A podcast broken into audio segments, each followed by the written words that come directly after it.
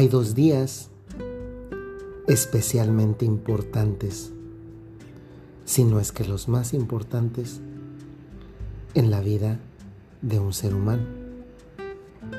El primero, desde luego, es cuando nace.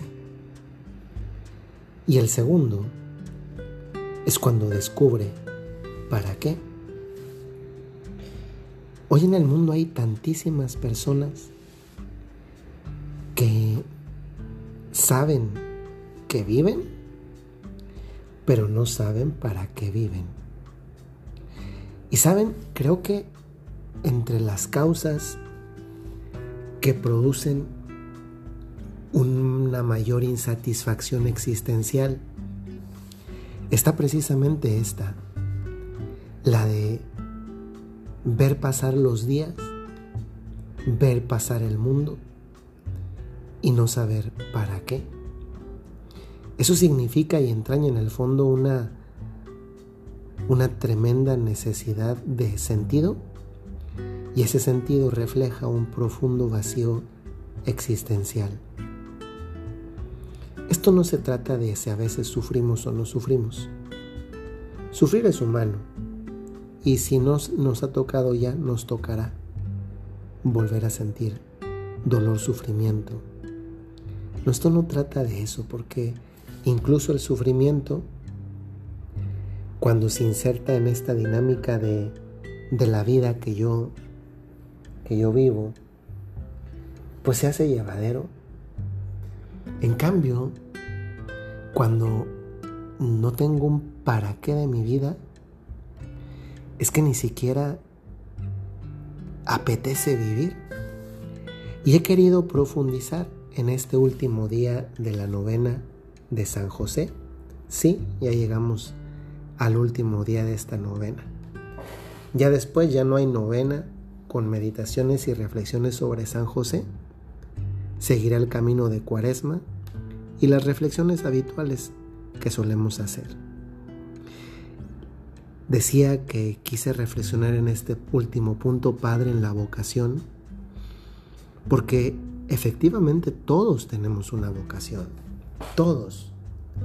Y esta vocación, si la profundizamos a un nivel teológico pero explicado de manera sencilla, supone que si estamos aquí en este mundo es porque estamos para algo. O sea, no estamos simplemente para ver pasar el tiempo. Estamos aquí para algo. Nuestra vida, nuestra vida aunque en un sentido absolutamente profundo no es indispensable, no es necesaria, sin embargo, Dios al crearnos quiere que mi vida sea algo trascendental. Primero para mí mismo y luego también para los que me rodean. Esta doble dimensión del para mí y el para los otros está presente en toda vida que descubre, que se descubre con una finalidad. La primera gran vocación que tenemos todos, vamos a decirlo en tres círculos, la primera gran vocación que tenemos todos es la vocación al cielo. La segunda vocación que tenemos es a ese camino que nos va a llevar al cielo el resto de nuestra vida cuando lo encontramos en un determinado momento de maduración. Y un tercer, tercera vocación es cómo vivo ese camino en mi día a día. No olvidemos que vocación viene de un verbo latino y es el verbo latino significa llamar, vocare significa llamar.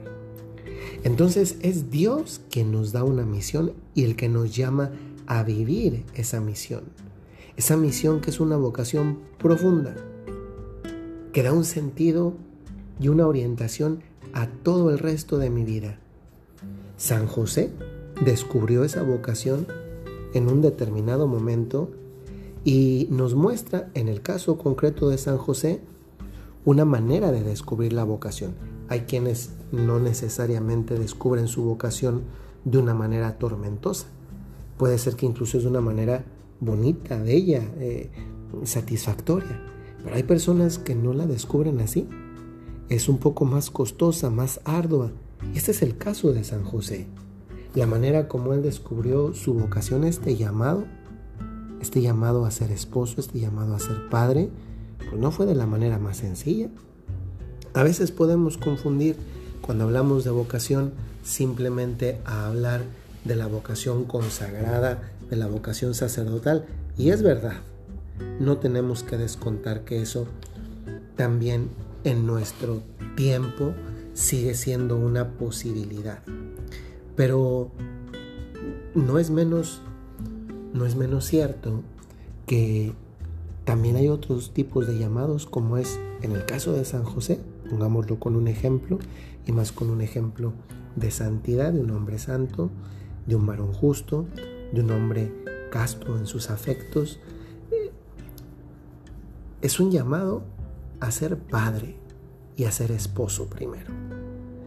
Este llamado a ser esposo, pues muchas personas lo descubren, aunque cada vez desgraciadamente con mayor, con menor frecuencia.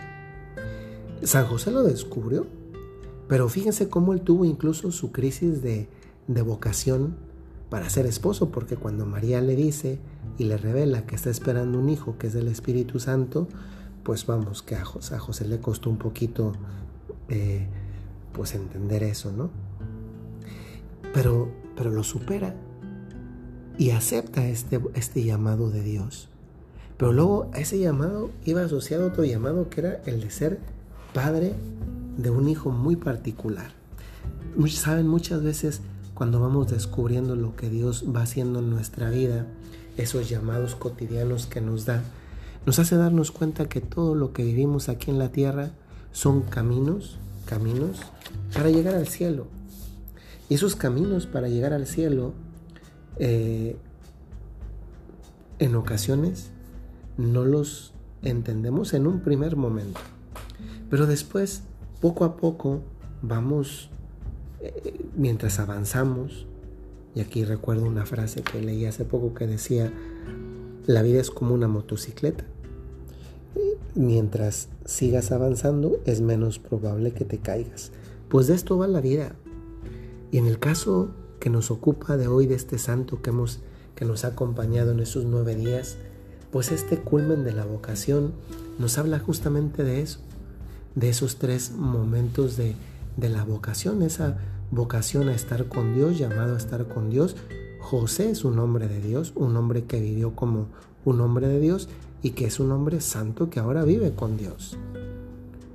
Nuestro llamado a estar con Dios en el cielo. Después el llamado, la vocación a un camino para llegar a ese cielo.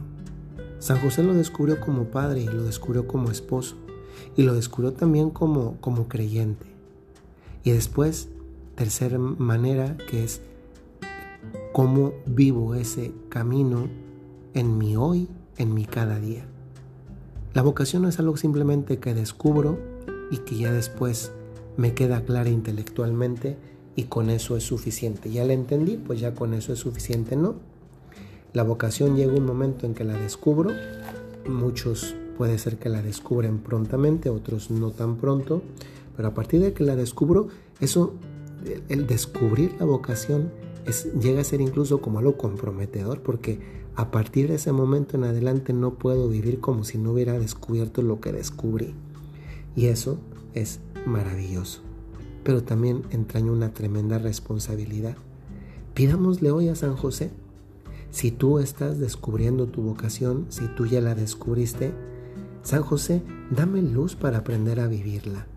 Porque no siempre es fácil y eso lo sabemos pero seguramente que tenemos muchas ganas de avanzar por el camino de la santidad, siendo pues dignos depositarios de la confianza de Dios, que confía en nosotros para darnos un llamado, un llamado que un día será también aquello por lo cual yo llegue al encuentro con Dios. Gracias de verdad a todos los que nos acompañaron durante esta novena, especialmente el apostolado Virgen Peregrina de la Familia, pues la novena fue preparada especialmente para este apostolado.